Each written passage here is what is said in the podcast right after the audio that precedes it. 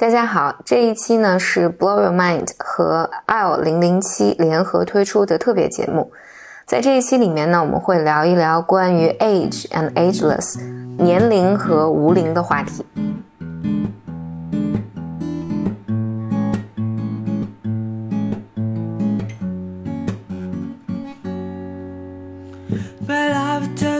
Welcome to another episode of Blow Your Mind，两个人的公路博客。大家好，我是峰哥。我是简丽丽。今天我们就是一年一度的那个 那个老老嘉宾，不是以前的嘉宾来回归，就是王后后。大家好，我是王后后。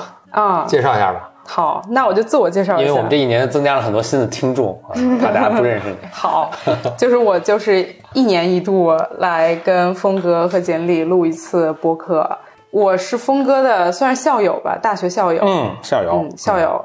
然后我现在在自己做一个淘宝店，在上海叫做 Other Store，然后同时也在网上写点东西，这样。今天厚厚给我们带来一个话题是吧？就是你最近发生了一个挺有意思的事情。是的，嗯，在九月八号的晚上，快到九月九号，可能在十一点左右的时候，然后我有一个十五年前吧，就很久，我高中的时候在枪与玫瑰贴吧。枪与玫瑰，我跟大家说，这个叫 钢丝肉丝儿啊，Guns N' Roses 是八十年代很流，呃，八一到九十年代吧都很流行的一个摇滚乐队。对，嗯，我我在我的脑袋里，因为我知道关于呃 Guns N' Roses 的那个一个关于。Bro 风的故事，有吗？什么故事？呃，所以我我我在我在在我的脑袋里，就 Guns N' Roses 一直就是美国版的凤凰传奇。对对对，真的吗？真的，我都给你讲讲。一下掉价了，掉价了。我我我简单说一下吧，就是我们当时在读初高中的时候，嗯，就特别爱听 Guns N' Roses。嗯，因为那时候能听到的就是这个摇滚乐就不多，所以偶尔你能听到一个，就不知道为什么 Guns N' Roses 特别 popular，特特别流行，所以能偶尔能听到，还什么打口袋什么，就觉得特别稀奇，就特别爱听。后来读大学，在美国，呃，费城这个一个一个学校嘛。后来我就就大大大一第一天的时候嘛，大家都要互相那个那个自我介绍嘛，就是我们我记得特别清楚，我们同一宿舍，然后大家都搬进来，都特别开心。然后一个孩子就看着特酷，我不知道该怎么描述，就你就是你们可能看到，就一一看就是搞音乐的，就那你知道 他真是搞音乐的。嗯，啊进来就说，哎，就就大家就围围炉夜话嘛，就坐在一起，大家就聊啊什么自己。他说，哎，说我我就我很喜欢音乐，然后我很喜欢摇滚乐啊什么。我说，我我也我也喜欢呀，我也懂啊。然后。那他说，他说你你听你听什么音乐啊？我说 Guns N' Roses，然后大家就沉默了，再也没再也没理再也没理不了，没没没有，大家沉默了，然后就就开始我们开始聊别的话题了。嗯，哎，我还挺奇怪，是什么情况？后来后来我在一个圈混，就然后我就问他听什么，他说的就个把什么，还都是什么德文的，我都听不懂，我没闻所未闻。然后后来我就在就跟他们都很熟了嘛，有很多朋友都是玩玩摇滚的。后来我才知道，就是在真正的这个圈子里，其实 Guns N' Roses 基本是一个凤凰传奇的一个地位啊，是非常 commercial 的一个那个那个乐队。可能其实比凤凰传奇还是稍微好一点。哎呀，凤凰传奇怎么 了？对对对，凤凰传奇挺好。啊，对，后来我就不太不太跟别人说过。钢钢丝肉丝了啊！但是这这个现在大了嘛，就没没大了，就不再需要这个标标榜自己很酷嘛，就是这还是我们一个时代的一个记忆。Anyway，就是回到那个 Go Go 的故事，十五年前这个对，就是大概大家还在听钢丝肉丝的，真的就是大概零五年左右，我开始听这些歌，然后那个时候我当时也是去买打口碟，这个就是最容易买到的一些东西，我就开始听，我就上那个 我就上枪花贴吧，然后就在那认识了一个。一个枪花贴吧的吧主，就是呃，他叫他叫 Chris。我认识他了以后呢，我发现就是他是我们家旁边另外一个高中的学生，然后他比我大两岁。然后他当时要搞个乐队，然后我还去那个，哎呀，这太羞耻了！我还去就是面试了，但是就是没有过。你想当主唱是吧？哎呀，别说了，我跟你说，我就是现在说起来就感觉 就是那种汗就要。哎，我觉得我我觉得很好，不过我很诧异，钢丝肉丝生命力够强的。因为 Go Go 在我之后跨了还。三代人吧。对对对对，因为我前面就有人在听钢丝肉丝，对我都不是最早的，然后等我的听，然后 Go 现在还在听，这说明人家像可口可乐一样特别 commercial，、就哪里都有，就是蔓延在老中青，就就就就生命力很强，生命力很强，真的是，啊对所以别看不起钢丝肉丝。然后我就认识他了嘛。然后我记得就是有一次，二零零七年的时候，啊、那会儿我十五岁，刚满十五岁，然后刚上高中高一，然后那个时候他高三。然后我记得他有一次我们在聊的时候，他跟我说有一个北京流行音乐节，然后这个音乐节上面有九寸钉 Nine Inch Nails，也是一个呃就是很大牌的摇滚乐队要过来。我当时应该是不知道九寸钉是什么，但是为了证明我很酷，然后我说那我也会去，对吧？那 我现在回想起来，那个时候我去这个感觉都不是网上买票，我都不知道怎么买票，应该应该是我在那块买的票，或者他帮我买的票。但是那一天早上我就跟我妈说，我说我要出去。但可能没有跟她说我的去演唱会或者什么，我说我要去朝阳公园，因为我们家住在就是西边，然后去朝阳公园那个时候我都是转了好几次公交去的。你知道北京那种公交，就是你要坐到一个地方，你下来你可能还找不到那个转的那个站，因为那个时候好像没有地铁直接到长公园，我就去了，而且我那时候还嗯特地的打扮的很摇滚。那这个什什么叫很摇滚呢？什么样的装束叫很摇滚？我给你们看一眼这个照片，哦，当然还有当时照片，就是他拍了，但是你们不能够嘲笑我。就是后来我跟我男朋友看这个照片，然后我说，他说你十五岁的时候想干嘛？我说 I wanted to be a rock star。然后他说我看这照片，感觉 you wanted to be an IT。穿这个格子衫，这明显是谷歌女工程师的那个照片。就我精心搭配的好吗？然后我当时想，所以我们当时对摇滚的摇，对什么是摇滚的这个 image 图像是非常 然后我当时想，我还得背一个黑包。然后你看我这黑包上面还写了史努比，还是史哎，努比黑你别说，包，我我觉得，那你这几年，我就跟你现在特别不一样啊是挺不一样的。我都觉得不是一个人。是挺不一样的。然后我就去了嘛，然后我记得这个音乐节是从下午一点到晚上十二点，然后到晚上的时候人真的特别特别多，然后所有的人都在那挤，都在那撞，都在那 pogo，就是就是互相哦撞，就是啊在一块互相撞那种，啊氛围特别好。我觉得我之后去过的国外的所有音乐节都没有这个好，就是那种感觉大家都。都只有这个地方可去，然后就这么几年都只有这么一个大牌的乐队过来，然后大家就，而且还有崔健，还有很多别的乐队也在那儿，就是大家都非常非常激动。然后这是我第一次去嘛，嗯，然后我当时拿着一个小灵通，我那小灵通就早就没信号了，我可能从下午六七点钟就已经一个电话都打不出去那种，就是完全没信号。大家现在可能也不知道小灵通是什么，小灵通就是那个时代的移动电话。一种呃，对，就很便宜，然后它可以就连在手机上那种，应该是。对对，就是现在不都五 G 了吗？大家可以理解为这个是负二 G 那个 时代的那个，就是五四三二一零负一负二，大概负二 G 电话。而且它是一个这种座机电话，就是八位数。对，其实是个零一零，对对你要是北京的话是零一零开头的那个。对对对嗯。然后呢，我那小灵通反正就早就没信号了。然后，但是我妈她不就是她不知道我要这么晚都不回家。然后，嗯，那天晚上我后来回家才发现，他给我打了七十一个电话。他给我打了七十一个电话在，Oh, 在在小灵通上。但是我妈是怎么找到我的呢？我妈就是找到了这个男生，我这个网友的。电话号码，到我到现在都怎么不知道找到这个的我到现在都不知道是怎么找到的。我应该看了你聊天记录了。对，我觉得他肯定是就是进入了我的贴吧贴吧账号什么的，然后他就在音乐会的最后一首歌的时候，正好打电话打给了我的那个网友，但是我跟那个网友当时是分开的，就是我们早就被人群撞的不知道在哪儿了，然后我那网友就接了这个电话，后来这个演唱会完了以后，他又找到我，然后又把电话给我，他说。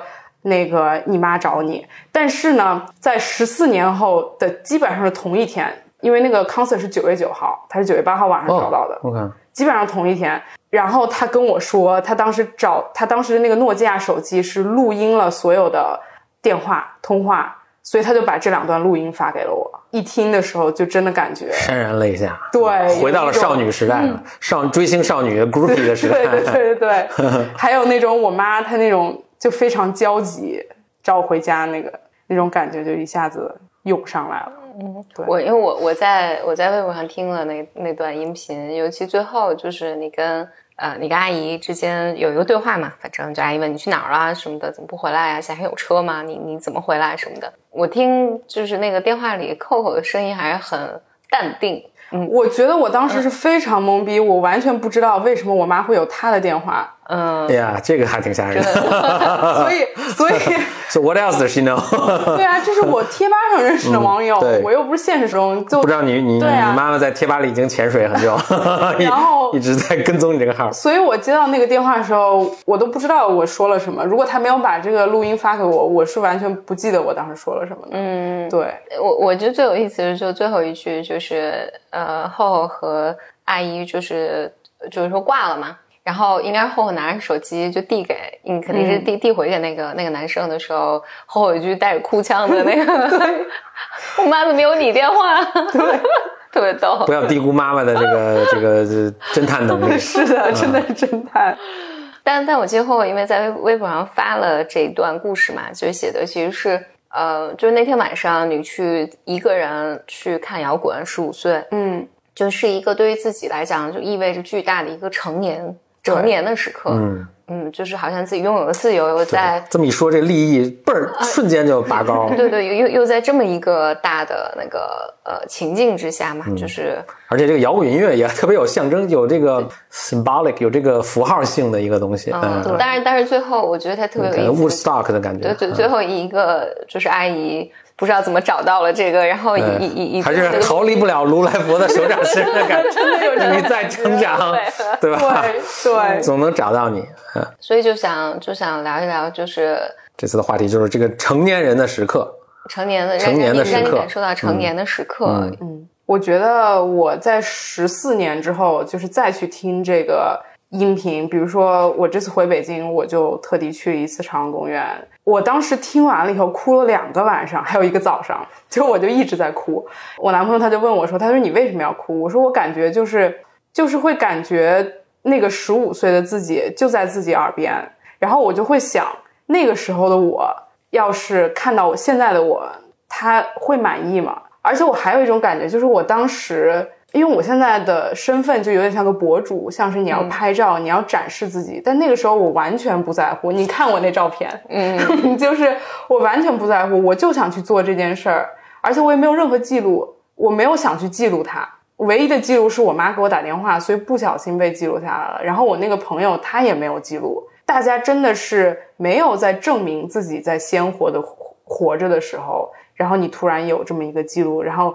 会让我当时在反思，就是我现在，比如说在网络上展现的自己，那这些是有多少是？再过十五年，再过十五年，我看我还会觉得感动的，还是会，还是说，我觉得这些就是一种孔雀开屏就是式的行为啊，吸引一些注意力，然后去那样的感觉。对，所以我觉得是我听到这个的时候，会非常清晰的感觉，十五岁的我站在我的面前。就是他虽然很土，然后呃，就是还带着那种学生气，但是我觉得，嗯，他可能那个十五岁的我比我现在想的还要勇敢和直接一些。嗯，因为那个时候我会觉得我最大的障碍就是我妈，然后但是我就是第一次就是完全就我在那听音乐的时候，我在那呃待到晚上十二点的时候，我完全没有想到我妈，也没有想到学校，也没有想到任何这些东西，我就是。没有限制在那里，然后我就是享受着当下，这是我从来没有感受过的。因为你大部分时候你在学习的时候，你都想的是我下一次要考好，总是想着未来的一些事情。我我能回忆起类似的一个时刻，是呃就很不一样啊，很不一样。但是我能，这可能我在之前 B M 里面有讲过，这个是我大概二十二十出头左右的时候啊，自己一个人，我那我那时候在北京自己自己生活嘛。然后是第一次，嗯，那个是我借的一辆车，但是呢，是我有生以来就第一次身边没有，比如说那驾驶教练啊，然后没有我爸妈，我一个人半夜开车，然后从北大概北北六环，然后开到北四环我家，呃，那是非常奇怪的一个一个场合，就是我本来去是想，反正我我现在记不清什么原因，我总是借的那辆车，然后我本来以为是有人会。帮我就是带我把这个车开回来，然后结果没有，就说你你自己走吧。然后那是我第一次自己开车上路，然后而且是在晚上，然后回来的时候就不会停车，然后就把那个车 就噗就撞到那个路路灯那个柱子上。但但我觉得那一路开的时候有种特别呃喜悦和自由的感受，就觉得好像自己掌控了一些什么自己从来没有掌控的自由感。还我觉得就跟这个相关的是，我记得是很小的时候有一次我自己一个人带着我一个朋友，嗯，出去吃饭。就到餐餐厅里，我记得特别清，我点了一个鱼香肉丝，有一种，但我我不记得那我年纪有多大了，应该是很小。就我从来没有单独自己去作为一个个人去，就就作为一个主体吧，去去去去花钱买买这件事情。然后，所以就是我第一次，我记得是我带我一个朋友，我们俩然后去一个餐餐馆里面，然后点了点了一个鱼香肉丝，然后当时就啊，我长大了。花的还不是自己的钱，然后但是就觉得啊，我长大了这种感受。峰哥呢？我在想，没有想到特别给我印象特别鲜明的。但是我有一个很明显的风水岭，就是我初中毕业之后出国读书那个，嗯，就是我也能感觉到，就这个是个很 important 的，就是就是是人生一个很大的一个变化，而且是一个特别突然，不是你自己准备准备，就是好像你在准备这一天，然后突然就是什么。而是它就非常的机缘巧合的，就在那个暑假它就发生了。但我我但我现在看它都有带来的变化，都是我是从现在往后看，其实当时其实完全也没有就没有赋予它特别多的这个意义。但事后我再看，其实那是一个特别重要的节点，就是在那之前的人生重要决定全都是发生在我身上，都是别人替我做。在那之后，基本上全是我自己做。嗯嗯，因为我们现在讨论的好像都是过去的。呃，那个长大的那个时刻嘛，但就是对于你个人而言，你觉得自己几岁最美好，或者你你最想去去到未来或者过去的几岁看看自己的样子，这是 L 的第一个问题。我其实觉得，就是那个音频里，我十五岁就挺美好的，但是我当时不觉得美好，我觉得有点像那句话叫做“所有的历史都是近代史”，就是你都是在用现代的呃角度去。看过去去看过去的历史，所以我觉得我十五岁的时候，可能可能有很多烦心的事情，但是那些事情在我现在往回看都不算是很大的事情，我反而觉得那个时候我有这种信念去见网友，然后去做一些违背父母的这种事情，反反倒让我现在觉得那个时候应该。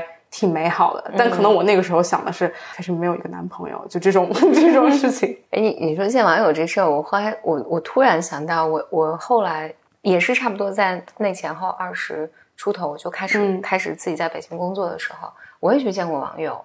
我现在想来还挺挺挺挺不可思议的。但我见的是我在上高中的时候，就我年纪非常小的时候，我我那时候自己做了一个网站。因为做那个网站认识了一些，嗯，那时候就表现出创业者的 真的是 苗头。然后呃，就是认认识了一些，我记得有一个网友是在广东，但我不记得有没有见他，我见的是不是他或者其他人。在二十出头的时候，怎么又联系上？那时候这这时候已经换成 MSN 了，嗯，什么的。然后他有一次来北京出差，我就去见了他。然后他当时是在做一个销售，就离我世界特别特别特别远的一个。那时候网友虽然是网友，我记得后来我去上大学的时候，我们还是写信，哇，都是写信。现现在小朋友都没有信这这个概念了，就是都是写就是买邮票寄信的。我就记得中间有一个网友，这个好多年了，因为他的人生好像在我认识他的从高中我认识他，他好像经历了考大学、结婚、生子，反正就是他的人生就是就跟我特别特别不一样一个。现在想来真是不可思议。对于我，我现在回忆，有一阵儿见网友还是一个挺流行的一个活动，我就我就有这个印象。虽然我虽然我从来没见过网友，现在好像就没有什么网友的概念了，对不对？因为那时候好像那个，我感觉那那时候的网友都还是比较交流，是一个交流。对对对，其实是一个比较小的圈子。你你你在某一个聊天室，或者你们总是一起进入某一个论坛，然后因为一些什么共同的事件，然后你们才会保持一个。笔友的关系，哎，但是我现在会，呃，你说这也算吧？就是我我会时不时见到 Bimer，嗯，约个对，就是我们播客的听众啊，这也算网友。但是我觉得这种，嗯，算还是不是那种像网友那种特别平衡的，就是那种对，嗯，我跟你都是我们互相都知道对方的都差不多，对对对，这么多。他听我们节目应该是对我们了解，但我觉得对他一无所知的。对对，我看过调研，因为他这个说什么时光最美好，但是首先对美好怎么定义啊？他这不公平的是因为你不知道你未来会是美好不美好。我看过一个研究说，中老年人的 这个让他看着他纵观其人生，大家都会说五六十岁的时候特别幸福。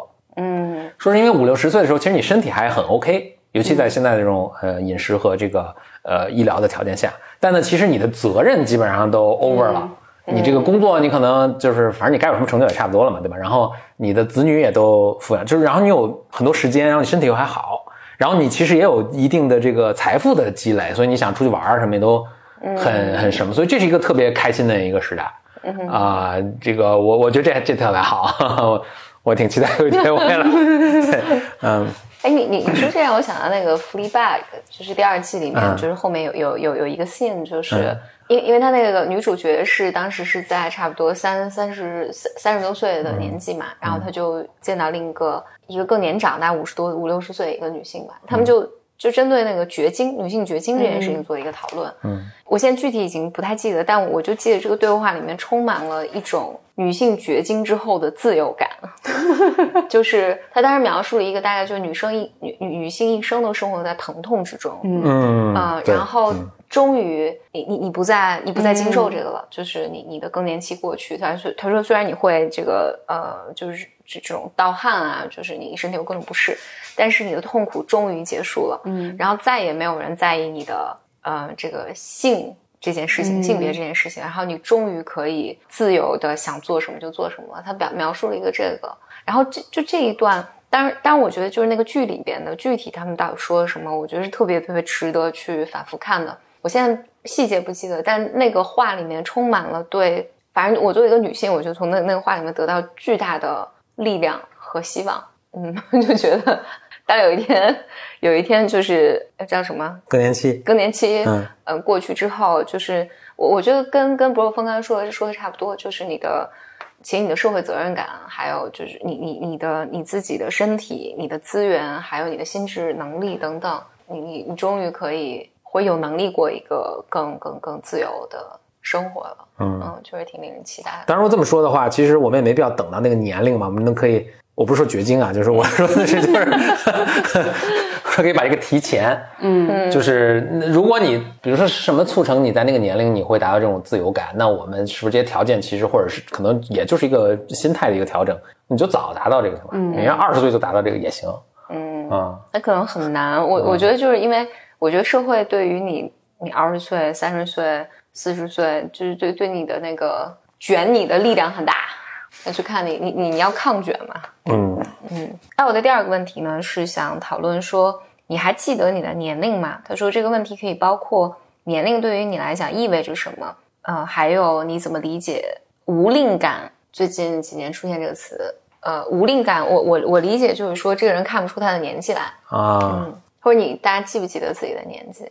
我不太记得，因为我因为我不怎么回家。嗯，我觉得如果你长期在一个外地的话，就是或者是你身边的人都跟你还有一点距离，他们也不会问这个问题，不太会问这个问题。但是我每一次上体脂秤的时候都会记得，因为它会让我输入我的年纪。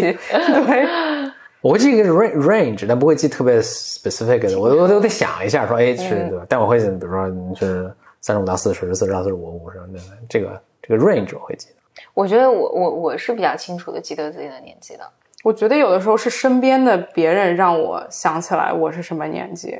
就比如说，即使我现在觉得我跟十五岁在朝阳公园听 live 那个人差不多，但是我身边的人已经不会跟我去听 live 了，或者说他们对于我做的事情的那种，比如说我妈就不会给我打电话让我回家，晚上刚回家了。就如果你现在去听一个音乐会的话，对。这次回家，我妈都让我住宾馆。你说，你说，就是，我觉得是别人对待我的态度，会让我感觉到我的年龄是大概是什么多少。我记得我成长就从青年，就是反正从青少年变到青年，然后就这么成长。当时就一直有这么一个讨论，就是说我这代人呢，其实就是你你你们这代人也都是了，就是就是这代人的，不管是青春期或者青年的这个期都特别特别长。嗯，就像以前。你比如四十岁，就我记得小时候很印象很深，就是哇，就是二十岁应该是非常成年的人，那三十岁就是那么成年人，四十岁就是 ancient 这个 这个这个古老的人了啊。而且那个时候的人呢，你现在去回去想，他确实也也 look the part，嗯，就是你看四就是三四十人，就真的看着是三四，但你现在就会大家非常。也有少年老成的，嗯。嗯，sure，你们你们，我相信你们也遇到过，但也有到非常那个什么，但看起来还非常年轻。我前一阵看那个 Friends 的 reunion，就那几个女生都看着非常年轻，是。啊，但那几个男的都那个不不太在意自己，对，就衰老的就是打撒把了吧，就感觉，就彻底 let go 的那种，所以就是这个呃，同样年龄的。你从他外表上来看，他的 vari 他的变，他的 variation 特别大。我我觉得我我我自己的那个经历是稍微略特殊一点，是因为我因为我成长中一直比别人小好几岁啊，就我上学特别早嘛，所以我的就是我的同学们一直比我大几岁，年龄对于我是个特别。呃，模糊的事情，我我觉得我人生是一直都不知道自己多大了，嗯，就是我总觉得我我的年纪是和我的同学们一样大的，就是大概比我的实际年龄大概大四岁左右。就我我我对年纪的认同一直是在是是是在比我大几岁的那个年纪认同上，然后直到直到二十多岁吧，二十多岁开始工作。呃，然后因为我那我同学们就我是二十岁就开始工作了，然后我同学们大概那个时候在二十四岁左右，然后大家就陆续的就开始进入呃结婚啊、生小孩啊什么的，就是就是这么一个串里面。嗯，尤其是如果大家，尤其是我同学们，如果如果有一些同学们他是他们是相对过得相对传统的生活的话，就他们很快就进入这个道路了。我就觉得我有我突然有多了一个特别特别漫长的青春期，然后而且这青春期里面。就我一个人，就没有其他人，因为呃，跟我一样年纪一样大的呃，大家还还在读读读书，只有我一个人在一个非常漫、非常非常漫长的荒野里面走，就前面也看不到，后面也看不到人，然后这描述多好诗意呀！就但但但就就是特别特别孤独，因为那个时候就我很难不知道自己的年纪。然后以及并不知道，呃，因为刚才爱我这个问题里面还有一个，还有一块是关于就是你怎么看待自己的年纪嘛。我那时候完全不知不知道怎么看待我自己的年纪，因为我既没有办法去走到，比如说二十四、二十五、三十岁的人生，因为我记得我二十五岁的时候，当时有那个，就大家可能有有有一些人也也知道有一个叫中明中国三明治的一个。呃，一个 community，嗯，当时我就写信给李子欣，他创始人叫李子欣，我就写信给李子欣，就是当时李子欣是想招募就三十岁上下的那个年轻人，他就讲是呃上有老下下有小的中中青年加入三明治，然后我那时候二十五岁，但我的心态，我的感觉啊，我的感觉，我就我自己是一个已经是三十岁，就是在承担上有小下下，你也没有上有下，其实没有，但是我的。心里的那个焦灼感是在，就有一种我职业要发展，然后我要呃搞定我的就是各种现实生活的各种各种各种各种各样的事情，我就写信给他，我说我说虽然我的 生理年纪很小，但是我少年老成，我完 对对对，我我我跨越了这个 发展阶段，对我我完全在就是三明治的那个阶那个心态里面。然后呢，我就后来后来的故事，我觉得就是后来的我的有一段二十五到三十岁那段人生里面，经历了一个我对我自己年纪的校准，就是我慢慢校准回我的呃实际年年龄，就是我能够完全的承认和认同我自己是在二十七岁或二十八岁这个年纪，就是我还有多大的空间，然后这个年纪呃所承担的压力到底是什么，我觉得才。你你说这个，我突然想到，因为你你由于你上学跳级啊什么，所以导致你跟你同同学的这个年龄是有拉开差距的。我突然想，其实就现在这种普及教育什么发展以前，其实人他在成长过程中不会认识一大堆跟我年龄完全一样的一帮人。嗯，以前是没有的。以前比如说我在村里生活，那肯定有哥哥就是比我大哈，然后就他是拉他是一个平均分布的，嗯，没有跟我完全一样年龄的，就而且大大量样本的。嗯，我觉得这个就导致了一个卷，就是这种导致了一个卷的可能，因为就是现在这种情况，就是因为你你认识一大堆跟你一样，对对对，所以就有一个所谓的什么叫正常，对吧？就是你的就大家都差不多的百分之一半人在这个同班同学都结婚了，你说哎靠，是不是我也该结婚？或者大家都离婚了，你说哎，我是不是也该考虑离婚？对，就你会有一个能够有可进度条可比，但以前如果本来都差很多，然后每个人。首先样本不会那么大，对吧？我们村可能总共就是十个孩子，然后但是大家都都都差个三五岁到七八岁，你就好像也没什么比。他说他他早结婚，那他比我岁数大，对吧？或者他他他比我小，他结婚，那他就是特别意外的一个情况。所以由于大家这个由于这个现代化教育的这种组织行为组织方式，把大家拉成一个同一个进度条，然后每年大家都一起升一级往上走。然后包括你毕业之后，如果你还保持联系，大家说，哎，他升到什么级了？你升到什么级了，对吧？他挣多少？你挣多少？他有没有买房？你有没有买房？他升第几个了？你升第……哇，这个我觉得就是这个卷的文化就是这么被拉出来的。同同同辈的竞争，不过同辈的竞争是一直都在的，大家就不免要从同辈里面去找找一个标尺。我觉得以前可能就没有那么激烈吧，因为你现在突然有一个同班同学七八十人啊，你。你能拉出一条正态分布的曲线？你说那我在这曲线上 第几个方差之外？我觉得这就这就很那啥。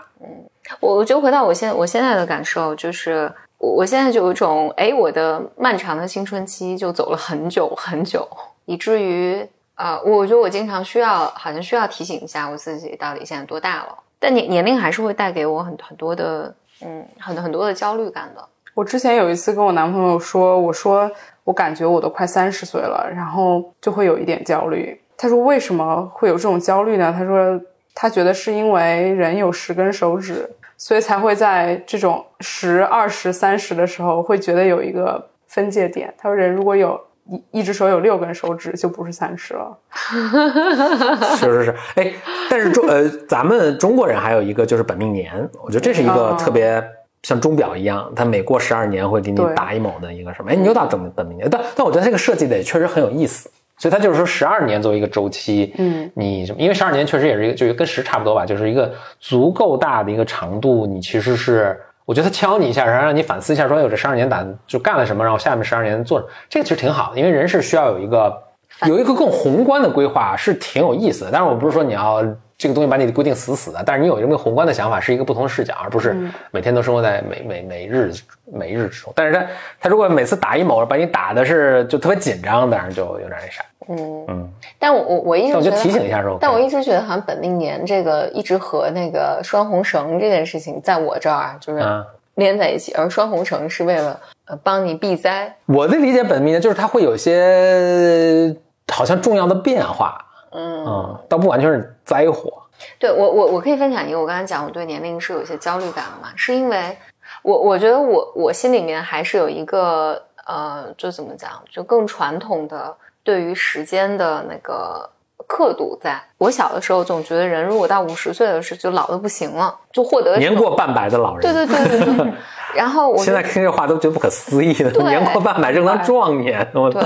我我觉得后来我关于所有年龄的那个感受，都是后来就是在我后来漫长的青春期里面，就二十五岁之后慢慢修正的。我就会开始能看到啊，原来人五十岁很年轻，然后六十岁的时候也还也还很年轻，然后我这个时间刻度才慢慢拉长。然后但是在怎么想，就是老的那个刻度还在我身体里面，然后所以有的时候我就会特别焦虑，我就会想，哎，我现在已经三十好几了嘛，然后我是不是？在挥霍，或者我我拥有拥有了太多的奢侈，过了一个嗯太自我的生活，时不时这个念头会会出现。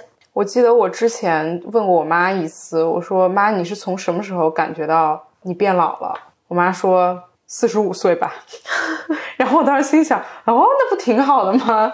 然后我妈说我四十五岁之前感觉都是一样的。嗯。四十多岁，你完全感完全感不到有什么区别。实际上四十多岁，而且尤其我觉得你现在看，呃，就是女明星，四十多岁的女明星，女性生活中的女性，就很多大家其实那个状态不是一个，就不是我小时候那个脑袋里那个 image，就是对你以为四十多岁都啥样了，其实就就完全对，其实是看不出来的。我今天我今天早上出去玩的时候，有一个呃女朋友，我们俩。聊，我一直以为她也就是个三十岁左右，我们俩聊天，然后但因为聊到聊很多工作的部分，我觉得哎，我就问他，他也提到他有他有孩子，我问他孩子多大，他说孩子十四岁了，然后吓我一跳，然后我后来 忍不住我问他，因为该去听杨元委员会了，然后因为我又我又听我我又那就是因为我们俩聊工作嘛，他显然就是工作的那个经验特别多，然后我就问他年大多大年纪，他就其实四十岁了。但他住在一个，我觉得我们一起就是，呃，对，就就完全不是我小的时候脑袋里那个旧有观念的那个。我想说，就是从我们这一代，甚至可能更早一代了，从我后后阿姨那边那个那一代就已经开始，也也是因为人们生活水平高了，什么，另外就是你生活的选择也多了嘛，然后大家价值观也变。其实我们是非常打破了以前大家对年龄的这个观念的，你什么年龄做什么其实都 OK。嗯，所以我们是在重塑一个正常的一个对这个的认识。所以，所以换换句话讲，就是他提到说“无力感”这个词嘛，我觉得甚至和可能和一个人他到底这个年纪他到底在做什么都没太大关系。我觉得就是他心态上的感受是个无力感，我觉得是挺好的一件事。对，L 的第三个问题是问说，相比自然年龄的增长，对你来说哪些变化意味着衰老？就什么什么事情让你感觉到衰老？我觉得只有身体上的衰老才让我感到衰老。嗯，但到现在我还没感觉到。因为你很小，那个熬夜和喝酒，第二天的恢喝酒喝多了，第二天恢复，这是比较早能体现。这个我男朋友他跟我说过，但是我从健身了以后就喝酒，就没这确实是第二天也没事儿，跟健康状态是是的。今年发现了一件让我非常不开心的衰老事情，就是我以前因为我是很单的单眼皮。但是我现在晚上会变双眼皮，你知道我在十五岁的时候是是多么的希望我是双眼皮吗？但是我现在晚上睡觉的时候，就是你一揉或者一累，眼睛就会变成就是那种大双眼皮，然后它可能会保持个一分钟，然后在这一分钟的时候，我就会看着那个镜子，就说天呐，这已经不是我了。虽然说它看起来是我十五岁想要的那种眼睛，但是我不想要，我现在不想要它，就是眼皮会。松松弛，然后就变双眼皮。不若风有有什么时刻让你觉得衰老吗？就是就我刚才说的嘛熬夜啊什么。但但因为我觉得有有一点这是一个变化，就是我以前我以前就是健身就没有什么太大动力，但我现在就会想，哎，其实我健身是 你也只是想呃不不我我现在真真就真健，至少至少比以前的那个毅力要要动力要动机要强大很多。嗯，我是在看那个小李子的时候。呃，就是那个演那个泰坦尼克那个，对对对，我看小李子的时候意识意识到什么叫身体上的衰老，他就骗胖了很多嘛。有有一次我特别啊，其实他没多大，也就四十多岁嘛。对对对，我我不是说他现在衰老，而是你看他年轻的时候就拍泰坦尼克号的时候，他的那个长相和后来就突然变得不一样了，所以我就我就专门去扒了一下他，我就想他是什么时候变化的，嗯，然后就是三十出头，他在三十出头的时候突然发腮了。他可能生活作息不健康，就看着确实成熟很多，腮帮胡子。不不不，他他那个，我当时去看了他一个，就是一个合集，就有人整整理他每年就从十几岁每年的照片，就是在三十多岁的时候，突然就那个下巴，嗯，就是蓝猫，对对对对对，就。Q 就就变圆了，嗯，然后就好像这件事情，就像后来我发现医美里面好像有这个词，就是你的下下颚线就是不清晰。哦天哪，嗯，看那个的时候，我就倒回去看好几次，我想到底他他是三十一岁变成这样，还是三十二岁变成这样的？反正就那两年，他突然那个发腮了。我前两天看那个，我觉得同样的事发生在另一个就是 Matt Damon 身上。我前两天看 Matt Damon 的，但是他这个可能已经发就是发了很久，自发很久了，我只是最近才看的。麦登最近演了一个片儿，我知道那个呃什么，他跑跑去，他是一个这个蓝领工人，跑到巴黎救他女儿的一个事儿。我就就他演他，因为他人设也是个父亲嘛，所以也是胖大肚子大腹翩翩，然后就胖成那样。嗯，就还真是很。但你看基努里维斯就就谁还行，基努里维斯啊，就是演那个黑客帝国哦，他啊，他怎样？他到现在都没什么变化。OK。都没啥变。哦，Matrix 那个续集又要出了，嗯，还是还是他演的。对啊，你看他他变化其实不是很不是很大。但我不知道是不是麦登们为了进入这个角色，故意就是他们演员不是特能是发发福和什么都跟吹气儿一样的。但是我最近听到一个挺有意思的事情，这件事情我没有去呃搜索以及认证，但是就是因为我有个朋友，他听了呃我们在长安公园那个录音，他说。你和你妈的声音，这就像你们今天录的，就声音是完全没有变的。然后他说，声带是人身上完就是唯一不会衰老最慢的，不会变，反正他不会衰老，对，不会衰老，还是会的。我我觉得还是会的，因为你听一个八十岁的还是会对老太太或者老先生说话的时候，你还是一听就知道他是有年龄感的。嗯，对，但是这个确实慢很多，因为你看一个演唱家能够他的生生命周期是非常长，五六十还能唱。其他的表演艺术就你就只能演这个年龄了，就麦登 n 就只能演那个呃中年的父亲了。是，嗯，然后但那我回到这上面，就是好像就是他说，相比自然年龄增长嘛，什么哪些变化意味着衰老？对于我来讲，就一个特别大的，就我自从看 Mac Damon 之后，然后我就特别在意，我就每天起来早上起来照镜子，我去看啊，我没有发 腮。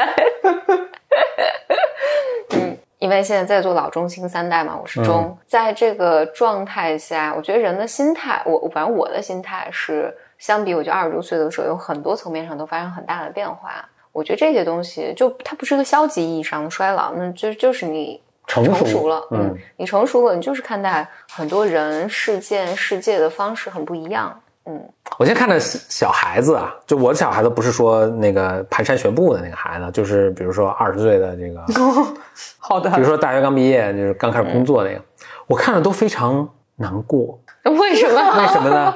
我想他要学这么多东西，我我就就就好像我每天还在就是无数挑战，更多去学很多新的东西啊。嗯，然后他们要好像应对那么多就是，或者或者我就说我就想说，就是人的这个成长太漫长了。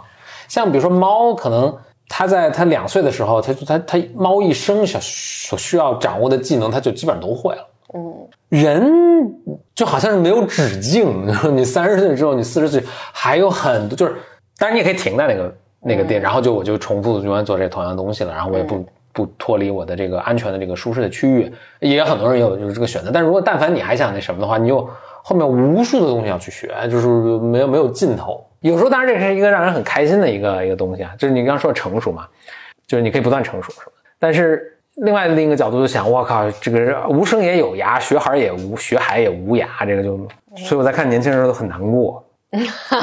我觉得你，我觉得你，我觉得你可能想把它是，就再再给你一次机，就如果如果现在有个选择让你回到二十岁的时候，你还回不回去？那肯定回去吧。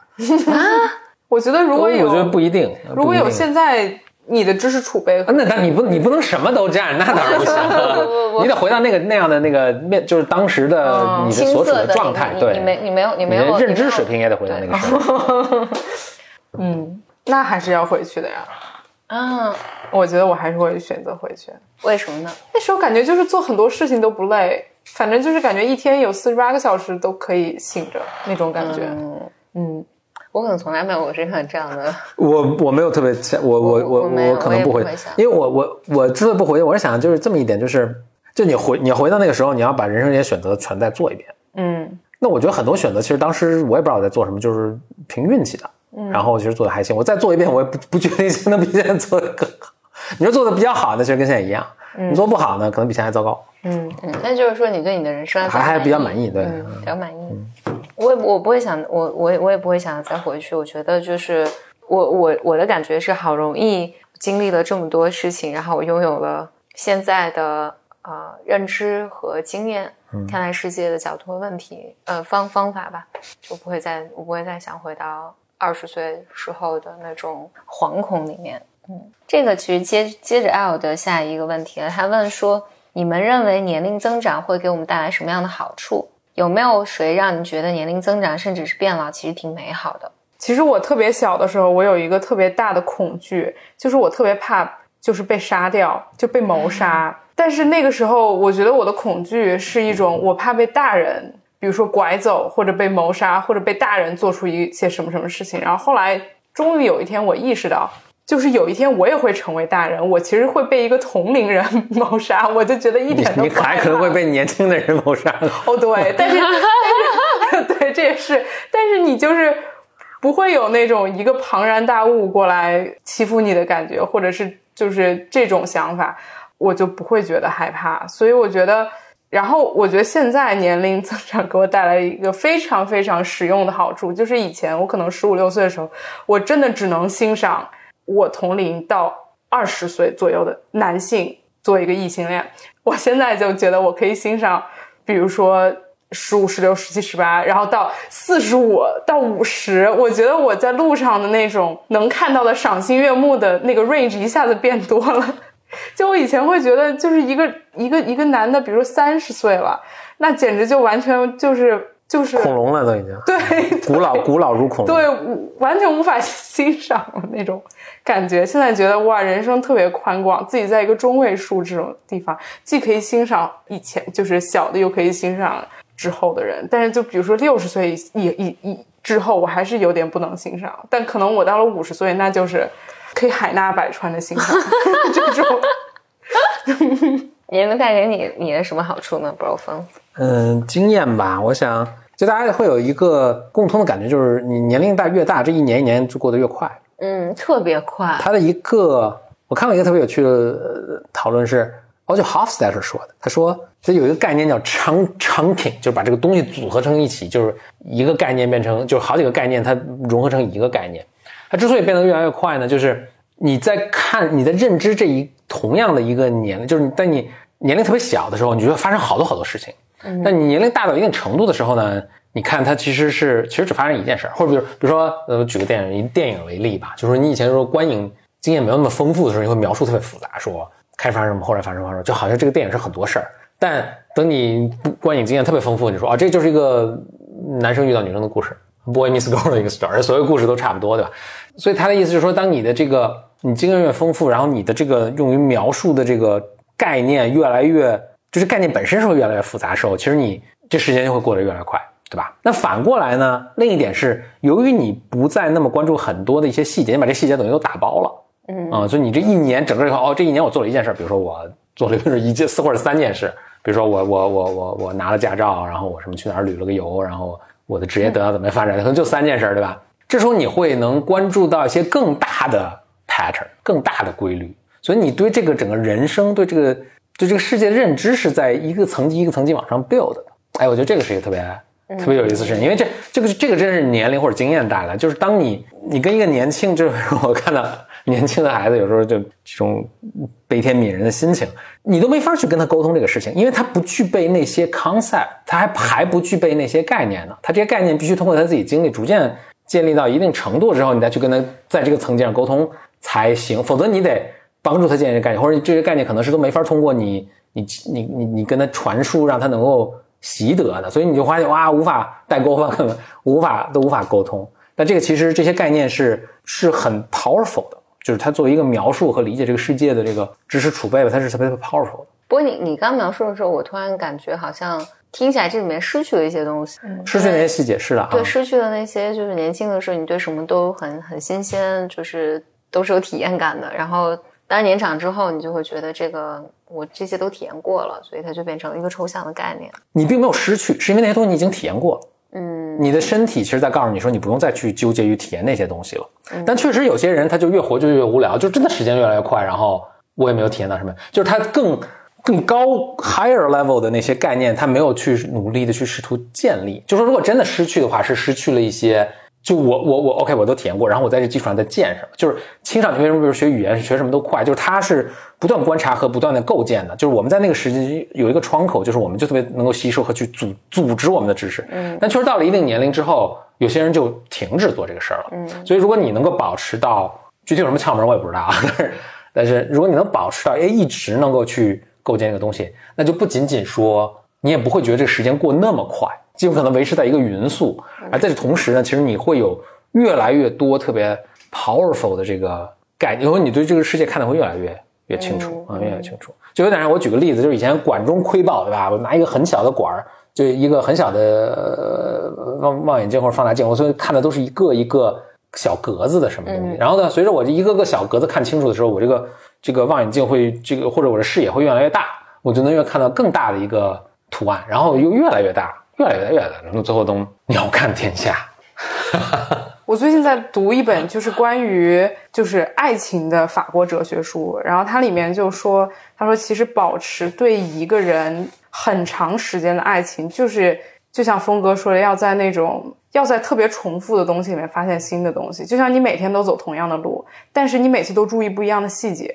对，但是但是另外呢，就是说这个人本身可能也得。对，有有点有意思。一是他也会成长，也会变化，但是你会注意到；二是他也要去展现这样的小的细节。对，但是他也有足够多的深度，让你能不断的挖掘，对吧？就是，呃，而且比如说，我觉得人的人的认知是这样的，我可能也不是老想看到不同的细节，而是说这些细节它最后能组合起来是一个一个 whole story。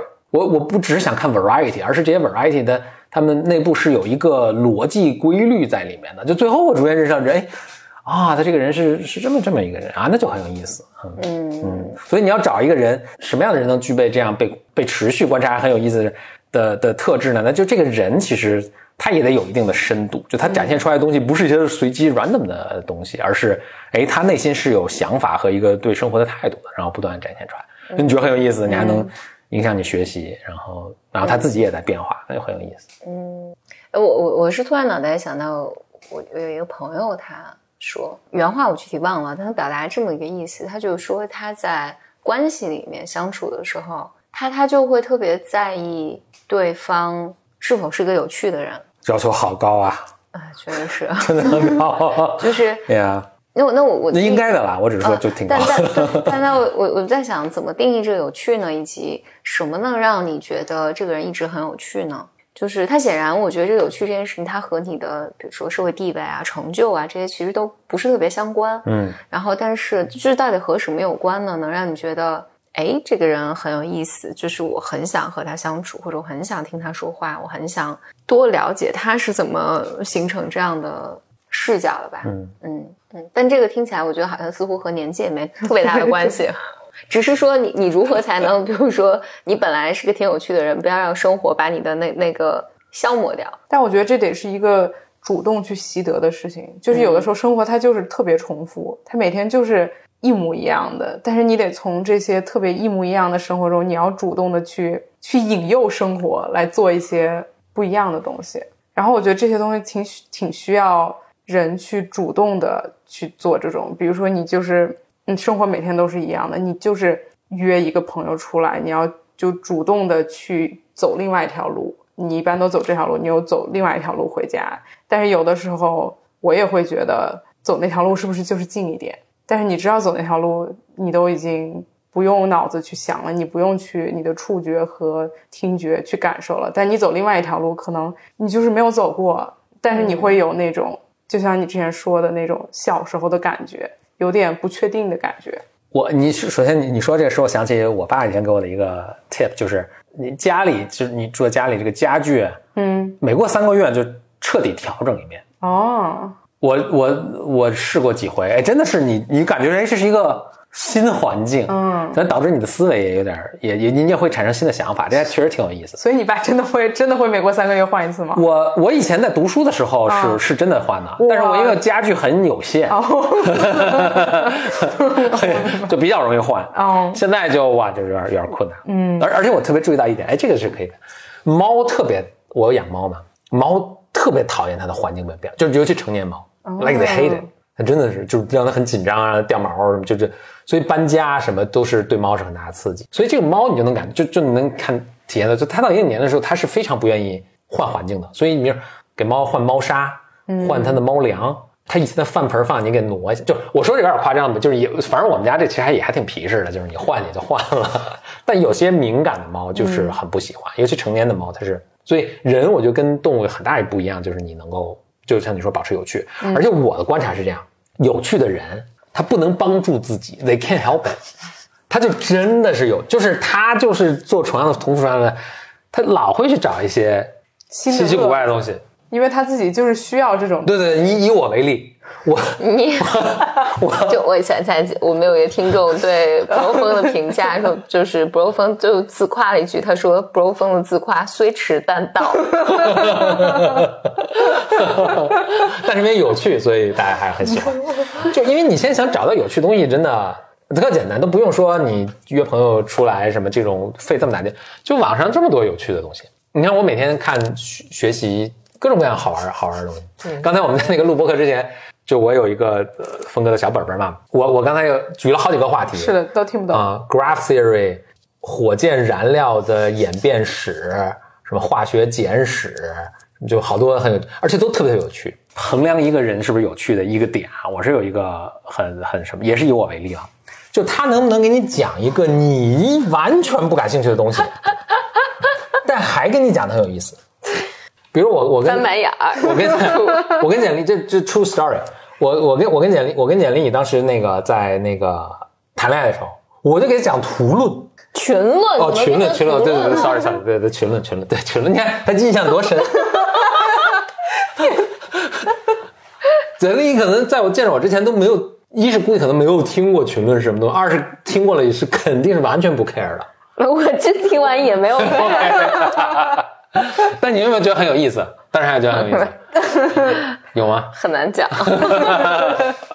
所以那就但是我回来就是他能不能把一个你不感兴趣的东西还给你讲的很有意思？这个时候，这个这个这个原原原理是什么呢？就是我们判断一个东西是不是有趣啊，其实跟这个东西是不是有趣呢有一点点关系。就如果我们本来很感兴趣，当然就容易有趣了。但其实跟讲这个人他觉得这个有没有趣有很大的关系。不用风，不用风，现在前倾的身体，非常渴望被夸奖。对对对对。但但但但我我我我得我得纠正一下。嗯。那有些人表达能力并不好，但不影响他，不妨碍他是个有趣的人，以及他啊怎么对待生活啊，怎么怎么对待他人啊，比如包括在困境下他是怎么应对生活的，就是。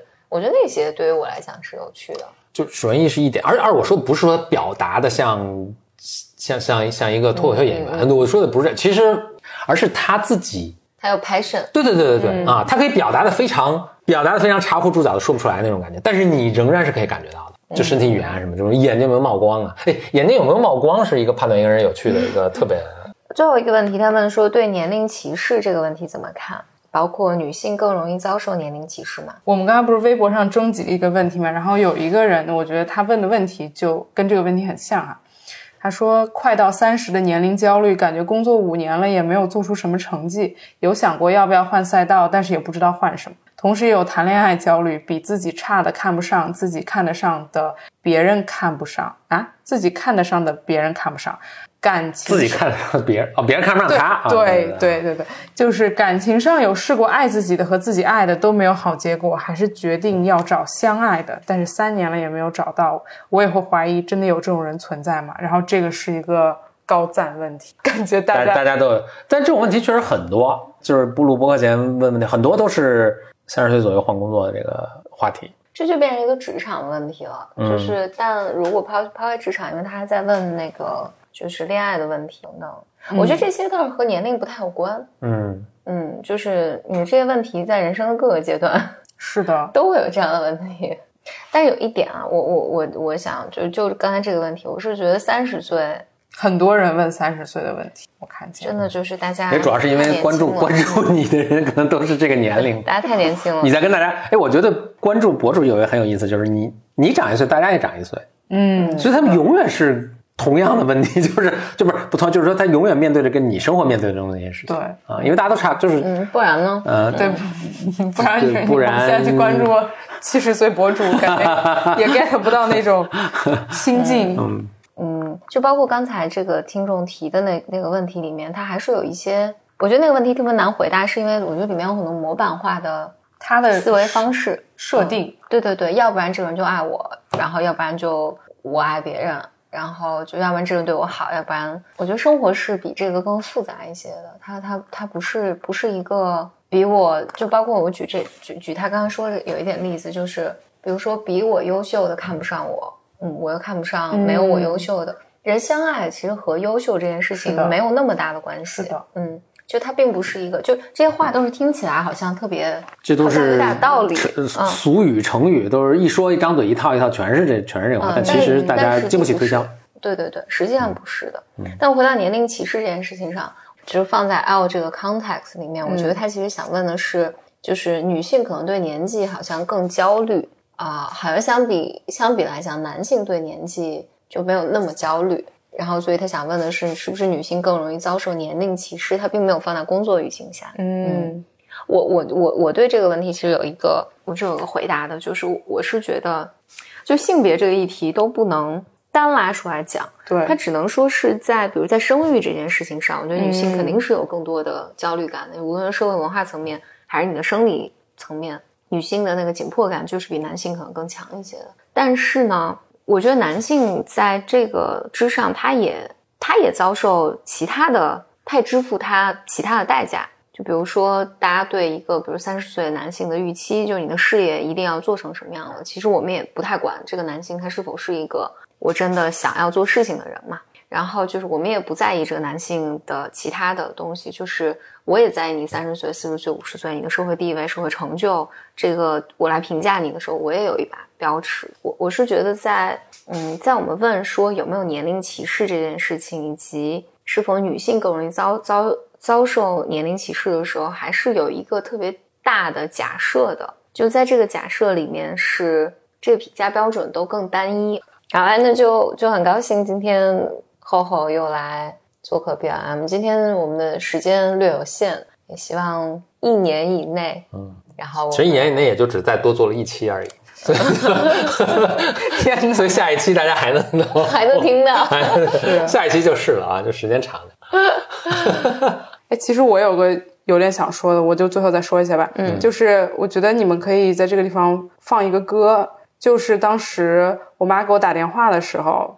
背景他唱的那首歌，为什么我觉得这个歌可以放在这儿呢？因为它是一个被公认为他的翻唱好于原唱的歌。为什么？是因为一个 Johnny Cash 在他去世之前八九十岁，他翻唱了这一首歌。因为他的年龄比较大，因为他在唱这首歌的时候，他注入了他那种生命的感情，很有沉淀。对，所以大家都以为他才是原唱。啊！但这是一个年龄很大的人，他翻唱了一个年轻的乐队，也不叫年轻的乐队，就是更年轻的乐队的歌。然后其实他唱的这个歌就是非常有那种就是人生的对那种体体会的感觉。放了几十年的一对一瓶酒的感觉，就是叫什么叫什么？叫 Hurt。你就搜 Hurt Johnny Cash，就就想推荐给大家这首歌。嗯，行，那就是音乐响起了，关了。拜拜拜拜拜。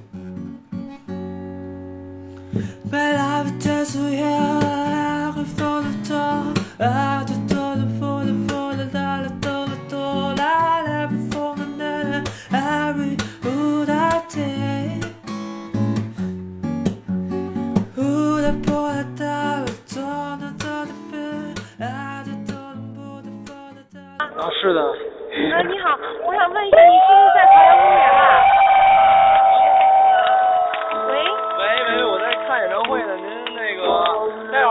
吗？啊？我说我看演唱会，您待会儿来可以吗？哦，我想麻烦问一下，那个王后是不是在你一块儿呀？谁？王后后。我啊，我我们分开了，我们现在那个特别特特特特别大，然后我找不着他。嗯，你你知道他是在他什么？他是不是走了吗？我不知道。你什么时候分开的？我们刚开始分开了。一开始喂。哎，我听不见。啊。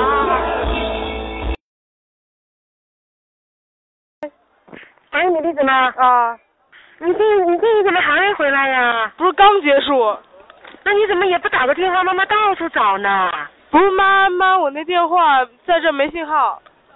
是啊，那你要赶紧回来呀。我知道，我赶紧，我马上回来了。你怎么回来？现在没车了。我打车回来。好好好，赶紧，好，拜拜。嗯。啊，你这怎么有我妈电话？